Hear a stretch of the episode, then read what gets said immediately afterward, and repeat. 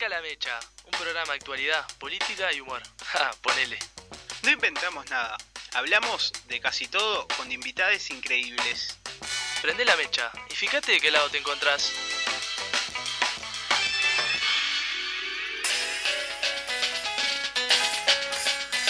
gloriosa, celeste, nació del barrio del picado callejero, de los baldíos, campito del potrero, de los recreos, en la escuela con pelota de papel gloriosa, celeste, el cielo claro es tu bandera majestuosa, es infinita, la bandera más grandiosa, la que siempre está presente, juega no juega Uruguay. Con la celeste luciendo en el pecho, siempre se juega a ser campeón. Cuando juega la gloriosa celeste, la camiseta la transpira el corazón. Un solo grito, vamos Uruguay, se hace de todos sin distinciones. Las emociones unidas se agigantan y el Uruguay ya no cabe en la garganta. Gloriosa, Gloriosa, celeste, Celeste. es la ilusión de un pueblo cada vez que. Gloriosa Celeste, arranca la mecha. ¿Cómo estás, Mateo? Buenos y campeones días. ¿Cómo estás, Rodrigo? ¿Todo bien? Primero que nada, buenos días, segundo Italia, dicen. Por ahí. Primero que nada, buenos días, segundo Italia. Sí, segundo Italia. Qué lástima. Eh, pero bueno, somos campeones del Somos mundo. campeones del mundo, papá. Y está subido a la brolineta ahora. Eh, sí, en realidad, eh, ya desde el partido con Gambia en adelante me miré todos los partidos. Eh, partido con Gambia fue Octavos, jueves de la semana pasada, no el anterior. sí, el anterior. Yo no, no quiero ir al archivo. No quiero ir al No, archivo. sí, pero no miré ni un partido de la fase de grupos. No quiero ir al archivo. Me aprendí los nombres en la semifinal. creo. ¿En algún momento te llegaste incluso a dormir? ¿Puede ser? Sí, claro, en varios. Este, pero bueno, el partido de Gambia y el de Israel, como los miré en el trabajo con los gurises, este, nada, tenía otro plus. Claro, y que se contagia la, Me, me contagiaron los gurises, la multitud. sí, la fiebre mu- mundialista, ¿verdad? Y ayer vibrando. Ah, Bueno, ayer sí, ayer, este, picadita, este, algún aperitivo y, y mirando, mirando con, la verdad, como si fuera un partido hasta con nervios. Por Sí, claro. momentos. Algún té con hielo, como diría Kessman. Sí, sí, sí, sí. Este, Apareció. Estamos más eh, aporteñados, entonces era una bebida muy porteña, este, de herbales, para no decir la marca. bien. pero ya Está bien, está bien igual, está bien, está bien. Este y bueno, y la verdad lo, lo, lo viví muy este digamos muy intensamente. sí. El día se prestaba para poner una comida de olla y capaz una copita de vinito. Sí, también. Pero con los nervios iba a caer Sí, bastante iba pesado, caer- ¿no? Iba a caer pesado, iba a caer pesado. Este pero bueno, se vivió con lo viví muy eso como un partido A flor de la piel. mayor, claro. Me generó eso. ¿Hubo festejo? Eh, no, hubo gritos por, por el balcón. Este, estoy muy enojado con mi barrio. El famoso Uruguay decir. nomás. Claro. Estoy muy enojado con mi barrio porque este no se gritó tanto Barrio. eh, la aduana. Bien. Barrio con, con mucha historia, mucha tradición. Y cuando juegan este Nacional y Peñarol, que son los cuadros que dominan el barrio, eh, hay gritos. Hay gritos, hay bombas. Este es un barrio como que, que se hace sentir. Pero ayer vos sabés que o estaban todos en 18, que esa puede ser una. Sí, yo estaba eh, a dos cuadras, lo miré el partido a dos cuadras de 18. eh, más precisamente a dos cuadras también de la esplanada de Intendencia. Así que muy estratégico. muy, muy, muy fuerte, muy fuerte. Eh, salir de ahí fue- fue medio caótico, pero justo Claro. agarró un interín en que estaba yendo la gente, pero no, todavía no se había colapsado la, Claro, la peatonal. divino. Ya transformada en peatonal en ese entonces. La esplanada de la Intendencia te podrás imaginar que era una locura. Sí, sí, un, un carnaval. Y, y bueno, y después, bueno, me, me quedé ahí mirando un poco este el, el post partido, digamos. Eh, más que nada siguiéndolo por redes sociales. Sí. Eh, y bueno, nada, después ya. No, no, no salía 18 a festejar. No, hacía mucho frío. Hacía era mucho frío, la verdad. Domingo de noche y ya te agarra Y cansadito, estoy, pensando en el estoy lunes. en, en- en la frontera entre enfermarme y no enfermarme, ¿viste? Estoy como ahí. Entonces no me quería arriesgar Bien. tampoco. Bien. Eh, estuvo bueno esto que me contaste ahora después de haber compartido tres o cuatro mates. Sí. Pero Estoy en la frontera, todavía no pasé. Está bien, bien, bien. Todavía no estoy, Este, no caí. Esperemos que rebote en el pasaporte por lo menos. Sí, sí, sí. Vamos a arrancar con la lectura de noticias eh, para después seguir metiéndonos en lo que es esta celebración de Uruguay en algunos datos particulares de fútbol uru- uruguayos campeones, siguiendo con la temática, hoy va a estar todo cooptado Sí. por eso, al principio al menos. Uruguay a fuerza de fútbol derrotó 1 a 0 a Italia y se coronó campeón. Luciano Rodríguez tuvo su revancha y apareció al minuto 85 para meter la pelota de cabeza y marcar un gol que valió el título mundial. La selección uruguaya de fútbol derrotó 1 a 0 a Italia en La Plata y se consagró campeona del mundo sub-20 por primera vez en su historia, con una actuación emocionante, plena de fútbol y actitud de una generación que se metió en el corazón de los hinchas. Es verdad. Eh, en el minuto 85 que pareció que lo, que lo hizo cuando arrancó el segundo tiempo, con, los descuentos. Es lo que tiene el. Montevideo Portal, Agua y Sal, demanda de servicios técnicos por rotura de calefones tuvo un incremento de hasta un 300%, producto del impacto que ha tenido el aumento de la salinidad del agua de OCE en varios aspectos de la vida cotidiana de Montevideo y en parte de la zona metropolitana, uno de los fenómenos que también se ha dado fue el incremento significativo de la demanda de servicios técnicos por la rotura de calefones. Este aumento en las consultas que lleva al menos un par de meses se debe a la falla y el deterioro de las resistencias de peor calidad de los termotanques, luego de que producto del déficit hídrico o se incrementara los niveles de salinidad y cloruro en el agua que suministra a los hogares. Bueno, siguen habiendo consecuencias en este Sí. sentido. Eh, me imagino, por suerte los calefones tienen años de garantía. Sí, sí, sí. He conocido casos de que se, le, se les ha roto hasta recién comprados incluso. Sí, yo el, el caso que conozco, este, lo compraron y a la semana se les rompió. Increíble. Sí, tremendo. El mío aguanta, invierno, ¿no? está aguantando camiones, este, ya tiene sus años, sus varios años. Ese tambor aguanta y aguanta. Sí, aguanta y aguanta cada vez que, que entra a los años, le, viste como los arqueros cuando le dan un beso al travesaño, que se besan la mano y Claro, sí. hago sí, lo sí. mismo, digo, Un par de toquecitos. claro, aguante, aguante. Estás a nada de ponerle nombre incluso, ¿no? Claro. Esa es- Pero bueno, siguen habiendo consecuencias respecto a la crisis hídrica que no se ve solución por lo menos a corto plazo. La diaria. Hallaron restos óseos en el batallón de infantería 14 de Toledo y comienza el trabajo de identificación dentro de aproximadamente dos meses. Se sabrá de quién se trata.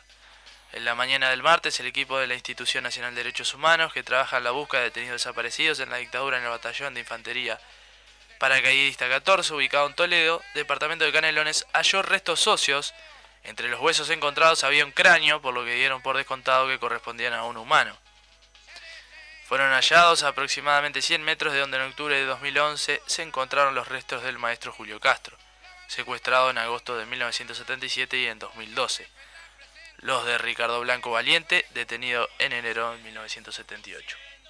La tierra sigue hablando y bueno, este, la verdad es una noticia que, que se recibe con mucha felicidad por un lado y también como con, con- con cierta bronca porque se sabe dónde están y la verdad está secuestrada. Eso sin duda nos demuestra este esto, ¿no? Sí, se hace difícil hasta incluso leer la noticia. lo- Exacto. Este, porque es como que se te va calando, ¿viste? ¿No? Eh, en, en la narrativa y a medida que lo vas vociferando es como complejo llevarlo. Eh, este, y bueno, remueve sensaciones, son como Sí. encontradas también incluso esto que es la felicidad por saber que, que el trabajo no es en vano, de que siempre eh, más tarde que temprano va a aparecer la verdad, pese de que se sepa dónde estén y no den ningún indicio, no se, no digan, abran la boca y no haya una política que, que sea marcada en ese sentido. Eh, y por el otro lado también lo que comentabas vos, esa bronca y esa desazón incluso de, oh flaco, ya pasaron Sí, claro. 50 años. Este año se hace 50 años el golpe. Este, dejen de descansar tranquila la gente. Exactamente. Pero bueno, esperemos, vamos a seguir esta noticia de cerca y, y, y después este, vamos a retomarla en, en alguna columna o algo este, para profundizar en ella. Seguramente cuando se sepan los resultados vamos a estar trasladando más información con la cautela y, y la precisión Sí. que corresponde. Exactamente. El popular caso Penades. Ahora es el turno de la justicia. Por unanimidad, el Senado aprobó desafuero de Gustavo Penades acusado de varios delitos de abuso. La Cámara de Senadores resuelve que hay lugar a la formación de causa al senador Gustavo Penades y suspenderlo en el ejercicio de sus funciones, quedando a disposición del tribunal competente. Señala la resolución aprobada por unanimidad 31 en 31 el pasado miércoles por el Senado y que fuera remitida a la Suprema Corte de Justicia. Sobre el senador eh, Partido Nacional pasan, pesan varias denuncias de abuso de menores. La Cámara aprobó el informe elaborado por la Comisión de Constitución y Legislación sobre la solicitud remitida por la Suprema Corte de Justicia, de acuerdo con lo establecido en el art- artículo 114 de la Constitución de la República. Este, Qué Bueno. montaña rusa las noticias de hoy, ¿eh? Sí, sí, sí, sí, vamos como por, pasando por distintas sensaciones. Bueno, esperemos que, que- que- que la justicia pueda este, seguir investigando y pueda actuar este, en plenitud sobre este caso. Eh, nada, es un avance significativo, ¿no? Ya que, que- que se haya aprobado el desafuero de- del senador. Y que es una señal clara este, que se haya aprobado eh, por unanimidad. Aunque sí, yo pude eh, estar viendo en algunos momentos las intervenciones, es como que se evadía la discusión, Sí, se intentaba evadir, disuadirla y bueno, ya levantamos la mano que no tiene sentido. Pero sí hay que poner este tema eh, y que se queden las cosas bien claras y, y que se hable, ¿no? Este, que a veces es como correrle sí, no voy a decir la, el dicho que termina en jeringa. es verdad, exactamente. Eh, correrle el cuerpo... No, no sé si hay algún sinónimo de, esa, de ese dicho. Pues, sí, eh, esquivar, esquivar el no sé. no Meter sé, la pero- Matrix. Sí, no sé. pero bueno, este, bueno, obviamente eh, esto dará mucha más tela para cortar y va para largo y tendido. Y en ese sentido también, de nuevo, esperar que, que el Poder Judicial eh, obre como corresponde y que no haya que, que no haya intermediarios en el medio que no que no eh, hagan dificultad en el proceso Claro. judicial y en la investigación de turno. Que dejen correr la, la investigación por, por las vías que corresponde, eh, sin poner en tela de juicio el accionar, el accionar de los fiscales ni de los denunciantes, que alguna cosa se dejó ver en, Sí. la, en las distintas intervenciones de distintos senadores, eh, muy repugnantes, se ha dicho de paso, que dejaron como entrever que acá había como Una operación. una operación, que el rol de los fiscales, que el rol de poniendo en duda hasta mismo los denunciantes, o sea, algo La única operación relacionada a este tema que conocemos es la Océano. Sí, Este, y eso no, han hablado mucho. Pero también hay que decirlo que en esto que veníamos hablando de, de la responsabilidad, también tiene que ver con los medios de comunicación y la información que se filtra. exacto. Recordemos que se filtraron detalles de lo que fueron las eh, las denuncias puntuales y algunos escritos y algunos testimonios que eso terminó derivando en situaciones bastante escabrosas para los denunciantes y que hizo que no terminara por declarar una persona involucrada ante am- amenazas recibidas o, o que se sintieron atemorizados por este grado de exposición. Así que eh, reiteramos que, que- que esto se debería tomar con sumo profesionalismo y con responsabilidad. Exacto. Telenoche. Mide despliegue operativo tras anuncio de ola de frío polar. El operativo conjunto entre otros eh, entre los Ministerios de Desarrollo Social, Interior Defensa y la Administración de los Servicios de Salud del Estado comenzó el sábado. La Secretaría de Estado recordó que ante situaciones de alerta por, por ola de frío polar emitidas por Inumet, la cartera activa el operativo especial que ofrece cupos para pasar la noche en espacios dispuestos por el Ministerio de Defensa y en conjunto con el Ministerio de Interior se realizan recorridas por Montevideo para acercar personas a los centros nocturnos. Muy bien, eh, sí, la ola de frío está hoy está este Bueno, ayer eh, estaba muy frío, pero hoy creo que por primera vez se me congelaron las, las manos. Sí, O sea, a veces nos ponemos, nos ponemos a pensar de- desde nuestro privilegio. Y bueno, obviamente tampoco vamos a, Claro. a hacer eh, caer en lo que es la demagogia fácil. Y, y también es cierto que, que yo principalmente sufro mucho el frío. Pero también acá hay una población que este- está incrementando cada vez más, que está bajo los efectos de la vulnerabilidad y que esto eh, la so- hay que estar bien planificado la, cómo se trabaja cuando cae la ola de frío polar. Exactamente. Eh, la diaria. El director nacional de vivienda firmó dos circulares el mismo día que decían cosas distintas con respecto a la adjudicación de las viviendas. Jorge Cereta argumentó que se trataba de dos programas diferentes, pero para el FA implica que pueden ser mucho más casos de los que se han dado a conocer. Bueno, el Ministerio de, de Vivienda que, que sigue dando Es un desastre. Sí, ahora que como que se destapó una olla, este, y nada, y se van encontrando cada semana este, nuevas cuestiones eh, que hacen indicar como formas ilícitas de, de proceder ante la adjudicación de viviendas y demás, ¿no? Este, bueno, algo que grave que, que esperemos que nada, que se investigue, que se tomen resoluciones al respecto, más allá de, de- lo político, digo, no, está bueno tampoco esa imagen de clientelista a veces de, de los ministerios, porque eso lleva a desprestigiar también las herramientas que, puede si tener la población. Un régimen oligárquico. Claro, exactamente. Que no se vuelva una normalidad, o sea, que, que no sea algo normal. ¿no? Algo que puede suceder con naturaleza en otras intendencias tal vez. Claro. Este, que eso, que, que no se ve como algo normal, que no pase como normal que, que se haya mandado 8 millones de dólares a la Intendencia de Artigas, por ejemplo, para pagar horas extras. Una Eso es un disparate. Una locura. Eh, eso nos tiene que indignar este, y nada, y nos tiene que también que, que ponernos como este, en un rol como más activo, ¿no? Denunciando estas, estas cuestiones. Y poner más el, eh, el ojo sobre la lupa, ¿no? Y, y- y estar más atento, pero también es cierto que, esto que hablamos siempre, es que son muchos frentes abiertos, ¿no? Eh, eh, Claro, son muchos como- lugares donde están pasando cosas, irregularidades, incluso hasta co- corruptibilidad comprobable, eh, casos sumamente graves que, que se hace difícil estar en todos lados. Sí, no, y, y, y ni siquiera yendo uno para atrás, ¿no? porque si, si vas para atrás es peor, o sea, renunciaron jerarcas policiales, eh, toda una trama ahí de, de, de- hechos de corrupción, Marcet, Claro, además ese, este, nada, la, las firmas también de contratos a 100 años. el guardaespaldas. eh, el guardaespaldas, ¿no? Es como un montón de, de cuestiones que, bueno, que nos tienen que hacer este, tomar acción, digamos, para, bueno, para también denunciar y que esto no se vuelva algo este, normal, digamos, que no sea la normalidad esta. No solo el agua está turbia con este gobierno. Exactamente, exactamente. Pero bueno, haciendo un cambio abrupto, vamos a hablar de nuevo de lo que pasó en la jornada del día de ayer. Mientras le voy a pedir al operador a Fede que me ponga como colchoncito bien bajo la canción de Gloriosa Celeste.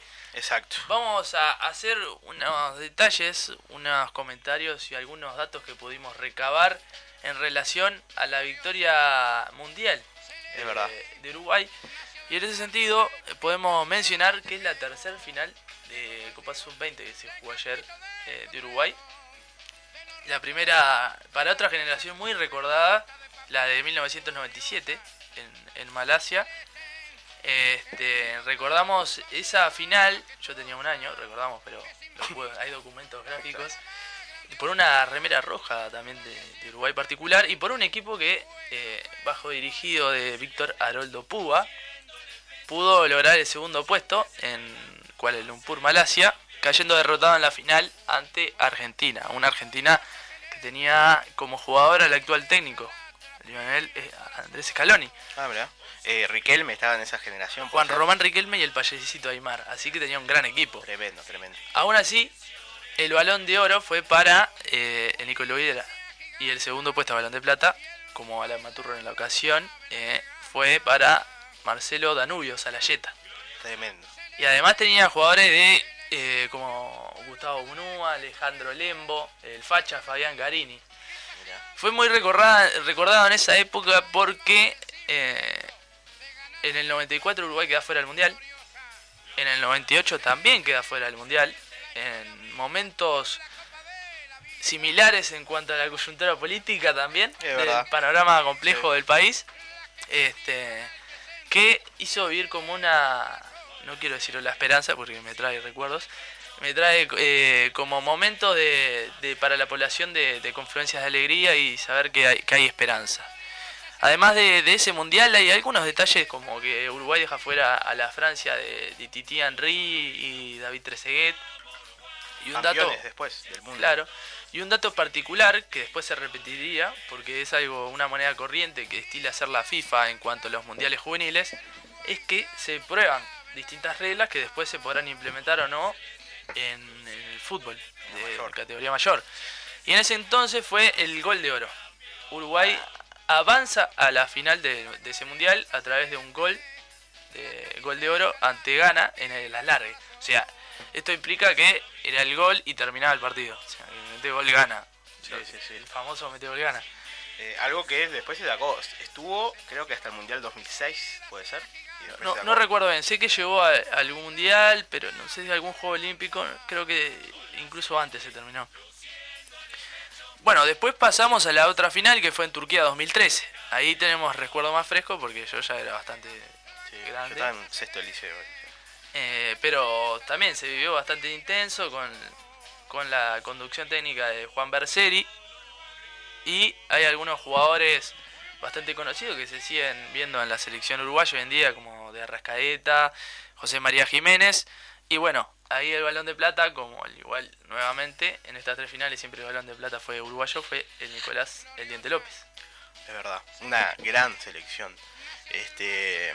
Donde le tocó dejar afuera rivales pesados. Me acuerdo España, quedó Sí, afuera. en alargue. En alargue con gol de Avenati o Abeol, como se lo conoce Sí. por. ¿Te gusta traerlo para Nacional, verdad? me, me gustaría en su momento, ahora no sé ni. Está no Bélgica. Está en Bélgica. Este, pero una, una gran selección y una final que yo ayer, eh, vos sabés que mirando la final tuve como esa sensación de, ay, esto ya lo viví. Un poco de, no el Uruguay atacando y cosas, porque me parece que fue único, pero sí de Uruguay que, que se merecía un gol y que no lo encontraba por ningún lado. Y que, claro, vos te ponías a pensar, es un ataque de los italianos, te hacen un gol Claro, chau. o vas a penales, es injusto llegar a penales. Y vos Sí. sabés que me, me- en, en esa final contra Francia, este, yo tenía como esa sensación como de, de, "Ah, llegamos a los penales, pero lo podíamos haber ganado antes. Era una selección de Francia con mayor peso quizás que la italiana, pero igual Tenía me, algunos nombres interesantes. sí, me quedó ese coso como de, de injusticia, si se quiere. ¿no? Me parecía que Uruguay podía ahí avanzar. Y Y muchas de esas son, porque en los penales, viste, que eso es. No, esa- no te diría que esa suerte es verdad, pero está, está como. Está todo echado. Bueno, la figura de ese mundial fue Paul Pogba, que después sería y una base de la Francia campeona del mundial 2018. Este, y en ese sentido tenemos grandes diferencias. Pero bueno, este, también mencionar que pasó en el medio, en el 2011, en el mundial del final sub-17 eh, que siguieron esa continuidad de algunos jugadores para el Mundial Sub- de Sub-20 que se disputó en el 2013. Y bueno, también dirigida por Juan Berseri. Tuvo como un ciclo de finales perdidas Uruguay Sí. que se termina rompiendo con este 2023. En el 2021 no hubo Mundial porque esa generación se perdió, que estaba la pandemia de turno, no se disputó ningún Mundial y el anterior recién fue el 2019. Que ahí Uruguay cosechó el cuarto puesto a que esa selección, gran selección, Sí. de, bajo la conducción técnica de Fabián Coito, Una selección campeona del sudamericano. la última campeona del sudamericano, eh, que estuvo a cargo de eh, llevar la base de la actual selección mayor. Sí. Valverde, Bentancur, eh, Nico de la Cruz, Nico de la Cruz. Agustín Canovio, Matías Olivera, el. Puma Rodríguez, un Rodrigo Matías Viña. Amaral en su momento. Prime. Sí, sí, sí, sí. Que bueno, no, no lo tenemos la suerte de disfrutarlo. Este, Mi jugador de disfrutarlo, digamos, en, en la selección mayor. Pero este, un gran jugador. Es mi jugador fetiche. Sí, yo lo tendría siempre en mi, en mi cuadro, Amaral. Sí, sí, sabemos que esa- esas características de jugadores son, Sí, se sí. apasionan. Pero bueno, eh, mencionar también que eh, no sé cómo viste el arbitraje en el día de ayer. Ah, pésimo, pésimo, pésimo. La verdad, eh, lo, que hizo el VAR de sacar la roja es... O, o él en realidad, porque la decisión es de él, pero... Ah, no, no, no, no tiene sentido. Y después muy... En las faltas, viste, los italianos se tuvieron el lujo de pegar todo el partido. Se vieron superados. Sí, sí, sí, sí. No, no, le quedó grandísima la final del Mundial Sub-20. Sí, eh, eh, yo creo que... Y en esto me atreví a hacer como un análisis y, y ponerme en modo, modo persecución y, y haciendo... eh, poniéndome los pies de Jaime Ross. Después Sí. de hacer la película 3 millones. eh, también hacer un repaso de las últimas eh, eliminaciones de Uruguay o algunos partidos importantes donde llegamos a instancias definitivas. En el Mundial 2010 Uruguay fue perjudicado. Sí, eso No. lo demuestra Jaime. La muestra Jaime sin un bagaje y una experiencia periodística en cuanto a deportivo, pero pero como una- un buen análisis, ¿no? Este, Sí. Creo que en la, ya en los cuartos de final nos sacan a Suárez en una jugada de un tiro libre que no fue FAU y, y era no 6 y en, en semifinales ahí como como un falta en el primer gol y en el segundo soft directamente. Sí, sí, sí. Y después, bueno, en el mundial más a- en el mundial de Brasil lo que hicieron con Suárez también. Claro, en el mundial echarlo 2014. Un mundial, o sea, No, no, eso es un antecedente que no existe. No. O sea, se puede hacer como una especie de comparación o compararlo con, con el caso de, de- de Diego Maradona en el 94, que tuvo que ir en aquella eh, recordada imagen saliendo con la doctora de la mano eh, por el doping. Pero acá estamos hablando de una jugada que, que se actuó de oficio incluso, porque no existía el VAR en ese momento. Y se lo dejó por fuera de las canchas como seis meses, dos, tres meses. Y anímicamente como 10 partidos de suspensión en Uruguay. lo mataron a Lo Uruguay. trataron como un delincuente prácticamente. Tremendo. Sea, gente que organiza el mundial que, o sea, que son lo, más corrupto que hay, ¿no? No, estoy diciendo ninguna novedad. O sea, eh, investigados por coimas, por arreglos de los sorteos de los mundiales, etcétera, etcétera, tomándose esa libertad ética de este, expulsar a un jugador de fútbol de un mundial. La verdad, como para. Este, me dio muchísima bronca esa expulsión. Aparte, me parece que Uruguay, eh, ese mundial, podíamos, no sé si campeón del mundo, porque es una palabra muy Fuerte, grosa, pero Estaba bien. sí, sí podíamos pelear. O sea, sí podíamos repetir un Sudáfrica tranquilamente. Estaba Este, valentonado, venía a ser el campeón de la Copa América en 2011 también. sí, Este, hacer un, tuvo un papel digno en la Copa Confederaciones. Pero bueno, después de más allá de no tener a Suárez, el estado anímico de- de- del equipo no fue nada por el estilo. Y era obvia la eliminación ante un Colombia que no era ningún cuco. Y después lo que pasó en el Mundial 2022. Uruguay fue perjudicado también. No, no, es que entrar en esa ser perseguido ni nada. muy- directamente a la FIFA no le importa, entonces como que nadie... ¿Qué, qué fuerza y qué peso puede tener 3 millones de, de tipos que toman mate y se quedan en el molde? claro. ¿Cuántas camisetas podemos vender, no? Exactamente, ¿y qué pueden hacer? Si ponen unos canguros de Australia y ya nos invaden. En Sí, ese sentido, este, me pasa por ahí, no por una que hay una una persecución, que Uruguay hay que perjudicarlo, porque no sé qué, no, sé- no entro en esa, sino que es todo una por cuestiones de interés y bueno, hay que ayudar a, a otros que pasen y Uruguay se podrá quejar algún veterano ahí sentado mirando la tele Sí, en una no- mecedora y más nada. No hacemos peso. Tampoco en los ámbitos como de decisión importante. No, hacemos, no somos un, un, digamos, un actor de relevancia. Contra Ghana no nos cobran dos penales. Sí. No, no somos acá en la Conmebol. Imagínate en la FIFA. Sí, claro. Nos conocen porque, yo qué sé. Después andamos a los chupones con el presidente. Claro, de la sí, FIFA. porque tomamos whisky, no sé. pero- Nos encanta el lobby. Claro, Ojo, no sé, ¿no? me gusta Después mucho el de lobby. estar ahí, eh, Mateo, eh, capaz que ha- haríamos lo mismo. Sí, obvio, que vamos a hacer? Nos vamos a poner a discutir con tipos que manejan Cero, 600 millones de, de dólares como si fuera. Un té con hielo de primera calidad y, Y vamos a comer jamón crudo, que acá es carísimo, a mansalva.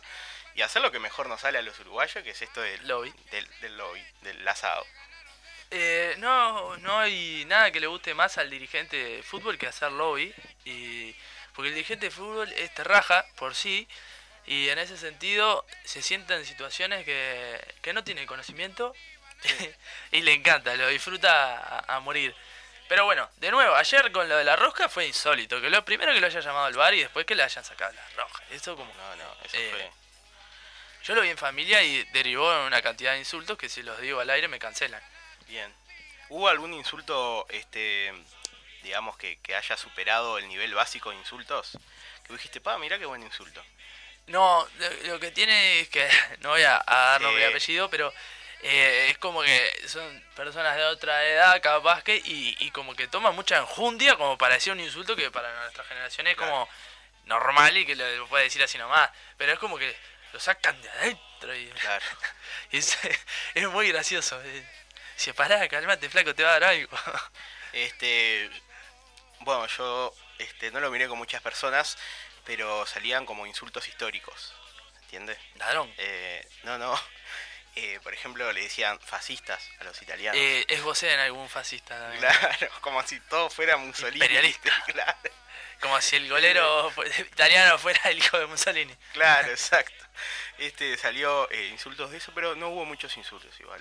Más que, eh, bueno, los clásicos de fútbol, ¿no? Que, o los clásicos de la sociedad en realidad, que es el- Pero bueno, hubo, se metió algún fascista en el medio. Se metió este, algún máscara de insultos viejos. Claro, más. Cuervo. Eso, algún día está para hacer como una investigación en, en Sí. caso a, a los insultos de otra época en las canchas. Este, y bueno, para ir como cerrando esta parte de datos de colores, eh, podemos también hablar de lo que es Uruguay como Argentina el patio trasero Uruguay en, este- en cuanto al plano futbolístico y la facilidad que tiene Uruguay como para salir campeón de grandes hitos en la vecina orilla. Sí. Uruguay- Algo que Artigas lo, lo, lo tendría muy contento. digamos, Exactamente, no- sobre todo en Buenos Aires. Claro. Este, Recordemos, en 1916, son cuatro las ocasiones donde Uruguay levanta el trofeo en Argentina. En 1916, ahí lo que vendría a ser el equivalente a las Copa América. ¿No fue la, la primera esa? Eh, no recuerdo, ahí me dejas en offside. Eh, mi- Creo que fue la primera. Me lo animo a decir, después la gente me dirá. Pero creo que fue la primera Copa América que se la ganamos a ellos allá.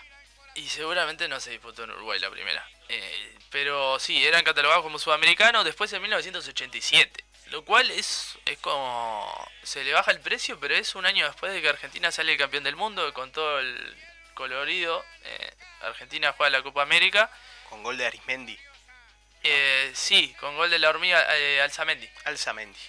Y con una gran jugada de Rubén Sosa, que fue la gran figura de esa Copa América. Gran- Y ante una Argentina de ni más ni menos que Diego Maradona. Gran camiseta de Uruguay.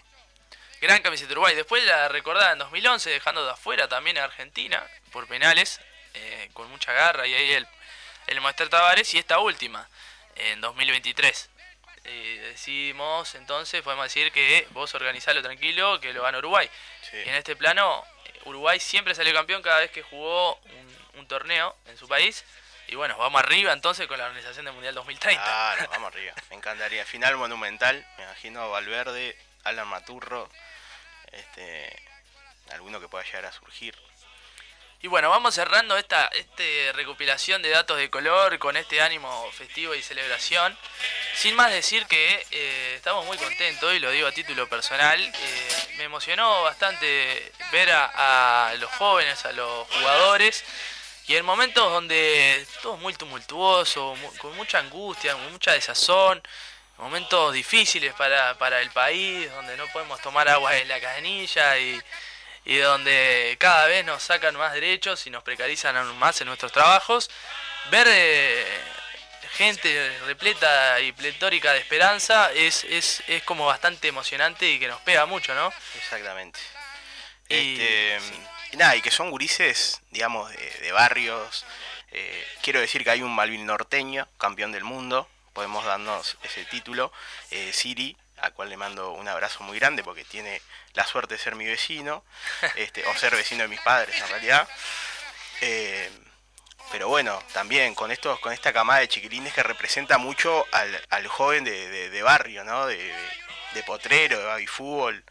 Este, me parece que, que, que es muy emocionante, sobre todo también para los más jóvenes. Sí, sí, es una, es una gran experiencia, ¿no? Se identificaron. Se identificaron. Eh, yo quiero reivindicar también el carácter popular de lo que es el- lo que tiene el fútbol, de la fuerza movilizadora y de lo que genera en, en la gente, ¿no? Eh, este, como tomando ejemplo, identificación. Yo creo que los europeos nos sacaron de arriba abajo, nos sacaron todo menos la pasión y vivir con pasión es algo, vivir como un amante es algo que lo tiene el río platense Tal cual. y nos hace generar eh, sentido de ante la adversidad y salir más con más enjundia y, y contestatario y siendo testarudo y yendo al frente a veces ante la adversidad y teniendo muchas menos condiciones. Así que salud por los gurises y salud por la gente que está pasándola mal y le dio como un momento de, de felicidad y, y le sacó de ese momento de angustia. Pausa comercial y volvemos con más de la mecha. Se rompe en un grito celeste con fuerza y al pisar la cancha el corazón revienta. Suenan los tambores, vuelan las banderas, laten las pasiones de una patria entera. Vamos Uruguay, que te quiero ver campeón. Entre toda mi tristeza soy lo que brilla en tu sol. Vamos Uruguay, gloria ya está ahí. Y soy más de tres millones que hoy te gritarán así. Celeste hasta la muerte, que sepa el mundo lo que te quiero y te quise siempre. Celeste, son la más linda, la más hermosa pasión que me regaló la vida.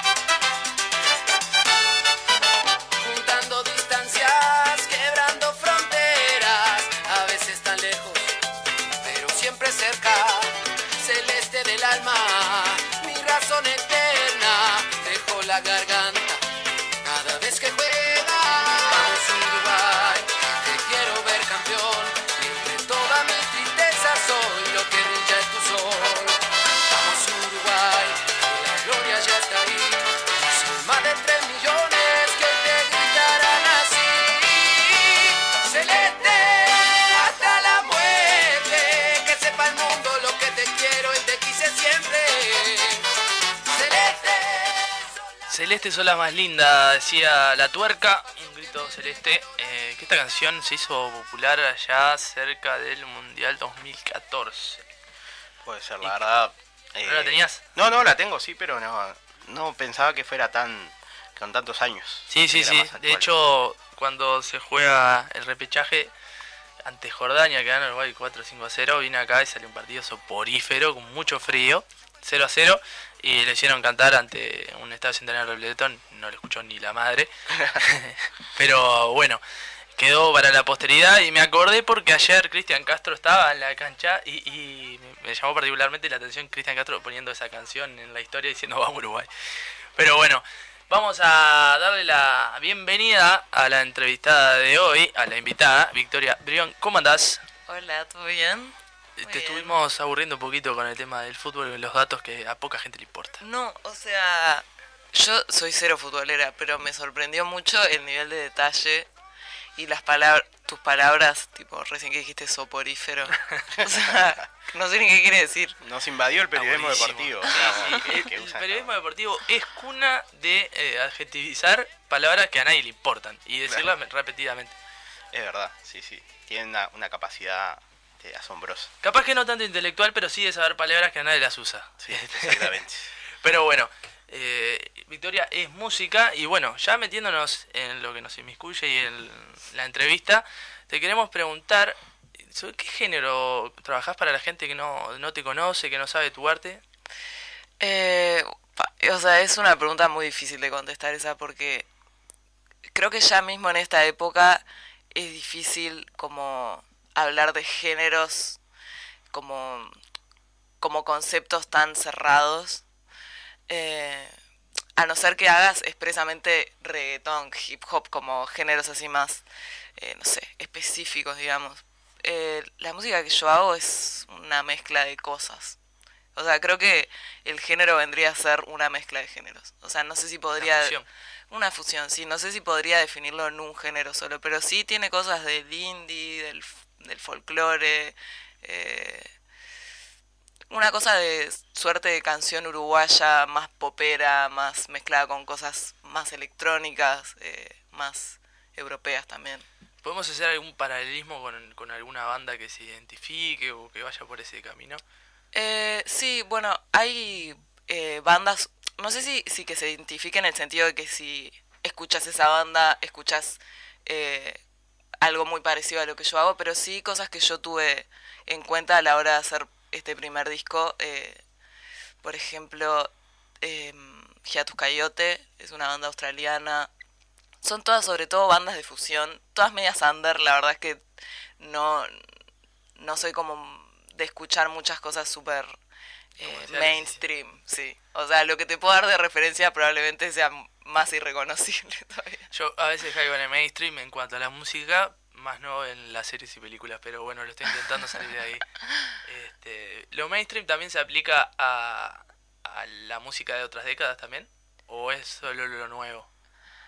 Em, no, sí, digo mainstream en el sentido de cosas reconocibles, así Claro, tipo sí, sí, sí. bandas o, o- o solistas que sean súper reconocibles. Yo que sé, para mí Hiatus Coyote, ponerle es una banda de referencia, de cabecera, pero, le digo, nicho. claro, le digo a la gente, no, sí, es tipo Hiatus Coyote, y la gente tipo, o sea, me estás confundiendo más todavía. un día lo va a decir pensando que nadie lo va a escuchar y te va a salir un fan ahí. "Uy". Ojalá, o sea, sí.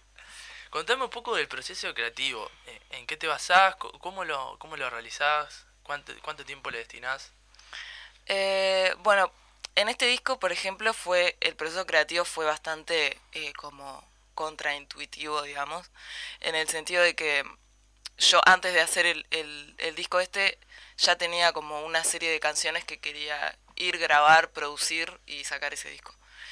Y como que en un momento me replanteé, dije tipo, quiero sacar este disco, o sea, me siento representada con esto o no sé, como que sentí una cosa como un desfasaje entre lo que yo estaba sintiendo y lo que estaba pensando y como lo que estaba eh, en ese momento y la representación más plástica, digamos, de lo que eran esas canciones. Entonces dije, ta, no, ya fue este disco y lo descarté.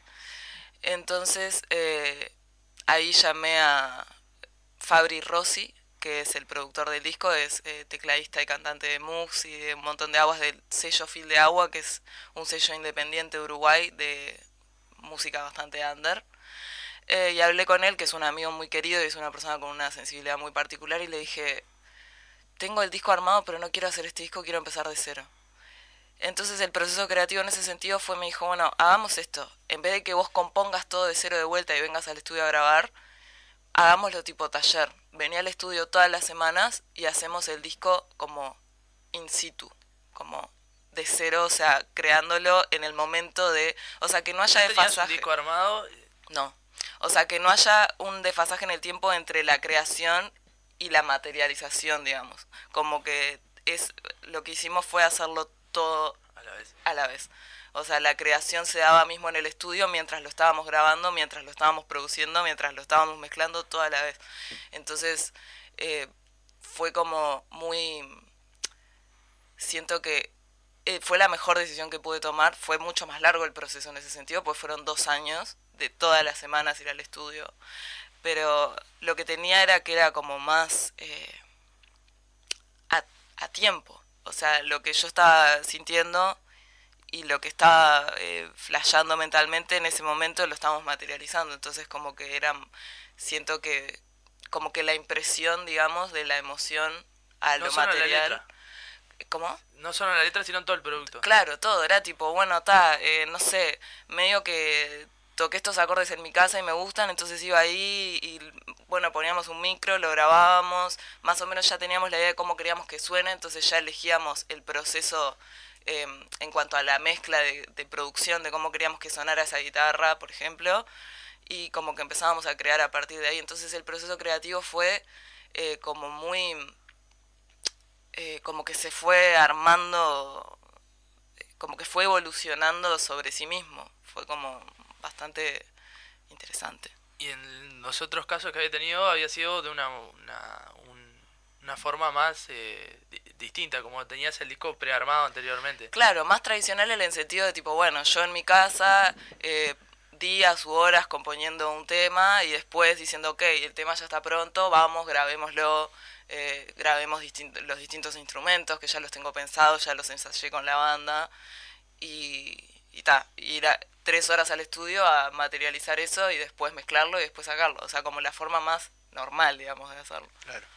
Eh, cuando en este proceso, digamos, creativo, eh, después cuando escuchaste todo el producto final, digamos, hubo como diciendo, no sé si, o hubo como total respeto a esa forma de, de hacerlo que en definitiva era como una foto de ese momento, porque uno capaz que, yo que sé, tuviste una semana mala y, y estabas como con otros pensamientos, capaz que tuviste una semana súper alegre y estabas como pum para arriba, no sé, es como digamos, bastante desafiante esa forma también de ir como elaborando el disco. Eh, hubo una escucha después cuando terminaste todo, cuando dijiste, "Ta, hasta acá va el disco, y dijiste, realmente como que se entendía a lo, a lo que ibas, o dijiste, pa, me quedó muy, muy flashero, le voy a sacar cosas. Este, ¿Cómo fue esa parte, digamos, donde uno escucha, ve sus fotos, ¿no? Exacto, sí. Me encanta que me hagas esa pregunta porque, eh, no sé, sí, siento que en ningún momento como que cringeé. o sea, como que en ningún momento Claro. sentí como vergüenza porque eh, como que lo que quedó grabado fue como la emoción tan pura que no podía ser tan soleta conmigo misma de sentir vergüenza de eso, porque fue muy, eh, como muy honesto. Igual, obviamente que tuvimos proceso de, de producción y ponele, grabamos una cosa y después estábamos semanas trabajando sobre eso, pero, pero sí una vez que, que el disco quedó terminado, que de hecho fue la semana pasada que escuchamos el máster final y escuchamos así como todo el disco, fue como, pa, como que sentí una cosa de, como que hubo una, como una honestidad y una emoción así como muy, Identificación. muy- claro, muy pura que, que no se rompió porque el proceso fue de esa manera. Y tiene como una línea de tiempo también de, de- de- de los sentires que, que- que debes haber atravesado en ese momento, en ese, ese Total. tiempo de trabajo. Sí, total. Y mismo pasó eso que decías, ponerle, yo que sé, hay un tema que dijimos, bueno, ta, hoy grabamos la voz del tema. Y yo ese día estaba en la peor. Y me acuerdo que ta, me senté en la silla del estudio, me senté toda mal así porque estaba como angustiada y lo canté así. Y quedó como toda una voz toda sufrida porque yo estaba pasando re mal ese día. Y tal, y quedó así. O sea, no, no lo regrabaría para que quedara de una forma técnicamente mejor. Claro, Porque tal, lo sí. que quedó fue como la, como la sangre de ese momento, digamos, y Como una línea más tradicional de que, de que tiene que haber una correlación del principio con final, sino que la línea espacial tiene que ver con, con cómo estabas atravesando ese momento y cómo era la coyuntura tuya en, ese- en esa etapa Total. de conformación. Este, y yo te quiero preguntar, este, cuando componés, eh, vos hablás de que te dejás llevar mucho por, por lo que estás sintiendo en ese momento. ¿Cuál es la profundidad que le das? ¿A, a qué lo llevas de, de tu vida? ¿Qué, ¿Qué es lo que querés transmitir en tus letras? Em, como que lo, dejo bastante libre el proceso, o sea, como el la impulsividad de ese momento creativo lo dejo bastante libre, o sea, no es que tenga una idea de lo que quiero hablar a priori, digamos.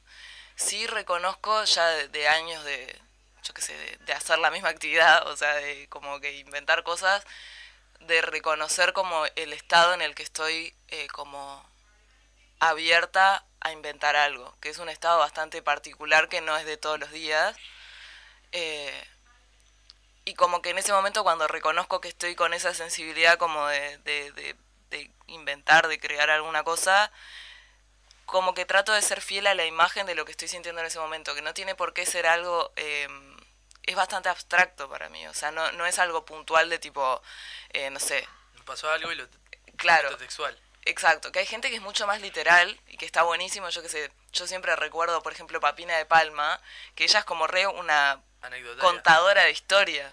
Eh, y para mí es un viaje eso, porque me resulta como súper difícil, porque yo soy reopuesta a eso. Lo mío es más como una especie de tratar de, de describir una imagen eh, que es una imagen que está compuesta como por imágenes, sensaciones, emociones, entonces es como mucho más abstracta, digamos. Eh, y ta, trato de ser fiel a eso. En la elaboración, digamos, este, musical, entendiéndolo como de instrumentos y demás, este, ¿es un disco que presenta alguna novedad con lo que venías trabajando o fuiste bien por, por, por lo más, digamos, que no deja de ser menos complejo, lo más orgánico, guitarra, piano, este, cómo está elaborado desde ese sentido el, el disco? Em, fue bastante, o sea, en algunas cosas fue similar a procesos anteriores, en otras cosas fue bastante distinto, o sea, eh, como que siempre los distintos, eh, las distintas canciones partían de la base de, cómo habían sido compuestas, o sea, yo toco el, piano y la guitarra, entonces si había partido del piano, siempre empezaba por el piano y a partir de ahí construíamos como eh, alrededor, digamos.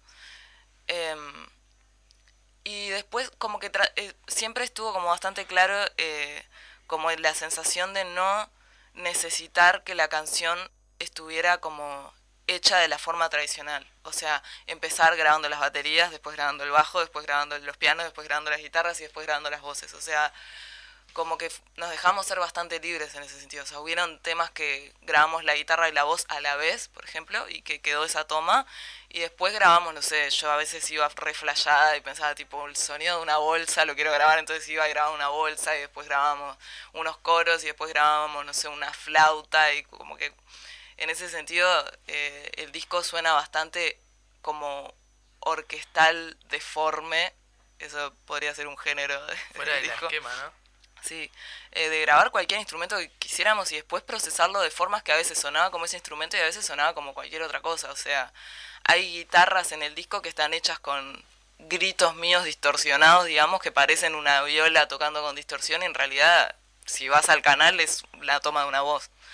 Eh, y antes sí, los procesos eran mucho más eh, tradicionales en el sentido de, bueno, el tema ya está compuesto, entonces ahora grabamos la bata y el bajo, después grabamos la tecla, después grabamos la viola, después grabamos la voz. Y ta, esto sí fue mucho más eh, caótico. ¿En qué estado se encuentra la producción del disco? Si ya está disponible. El disco ya lo terminamos, o sea, el otro día escuchamos el máster final, el máster es como el último proceso de grabación de un disco.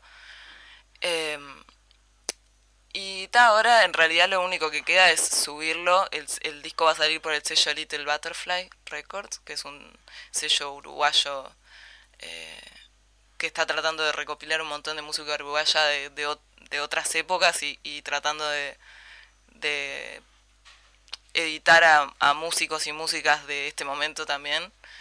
Eh, va a salir por ahí, entonces nada, o sea, ahora queda el momento de subirlo a Spotify que tiene como toda su idiosincrasia de tantas semanas antes, no sé qué, Claro, etcétera claro. y o sea, de vos, capaz. Totalmente. Sí, aparte yo odio eso y soy malísima. Entonces está ahora, eh, nada, estamos esperando a que salgan los primeros singles. Bien, bárbaro. te vas. Eh, ¿Toques que tengas en la agenda próxima? Toques, voy a tocar el 21 de junio en el Living, en un ciclo que se llama eh, Disonancia, creo que es, que son todas eh, artistas mujeres. Por ahora que yo recuerde eso, Bien. porque mi memoria... Y bueno, ¿por qué canales te podemos escuchar? Basarnos las plataformas, las redes. Eh, Instagram es donde subo la mayoría de las cosas, es victoria.brion. Eh, después estoy en Spotify también, pero como les decía, son cosas como más viejas y otro estilo de lo que, de lo que se va a escuchar cuando salga este disco. Eh, y básicamente eso. Bien, esperaremos entonces este ese lanzamiento del disco y obviamente vamos a estar ahí, ¿verdad? Este, y vamos, si hay que pagar entrada, este, vamos a pagar la entrada, no es que queramos canje tampoco. este, pero bueno, este, muy bien, lo estaremos esperando entonces. Sí, claramente cuando apenas salga eh, le vamos a dar la difusión correspondiente. Y bueno, muchas gracias por tenerte, por venir y acercarte estos minutos acá, Victoria. Sos bienvenida cuando quieras. Gracias a ustedes. Bueno, se nos acabó el tiempo, tuvimos un programa eh, hermoso en este sentido porque hablé mucho de fútbol. Sí. Y bueno, hablamos también del espacio, vol- volviendo a, a las formas eh, que subimos tener en este programa inicialmente de, de darle apoyo a la cultura uruguaya y a las y los artistas que a veces no tienen esa visibilidad y, y está bueno darles difusión sobre todo porque hay tremendos artistas en Hay este tremendos, hay que escuchar, hay que escuchar, este, y esto de, del género fusión, si se me permite, este, está muy de más. O sea, Y- representa mucho esta generación que nos criamos escuchando de todo, que no, digamos, no le ponemos barreras a nada, y esa mezcla de sonidos hace cosas únicas. Entonces, aprovechemos que estamos pasando para mí un momento cultural, si se quiere, con estas nuevas generaciones. Sí, para mí que sí. Este, así que bueno, animarse a escuchar y a disfrutar también de- del arte, ¿no? Por suerte Uruguay es un país con mucho talento, no solo fútbol. Exactamente, y tomar a las canciones y a la música como lo que es y como canal de transmisión de nuestros sentimientos también. Y parafraseando lo que dijo Victoria Brión, este, bueno, rompiendo el esquema también, ¿no? Salir del esquema tradicional y escuchar a nuevos artistas. Bueno, hasta el próximo lunes nos reencontramos con la mecha. Saludos, abríguense mucho. Y vamos a Uruguay, carajo.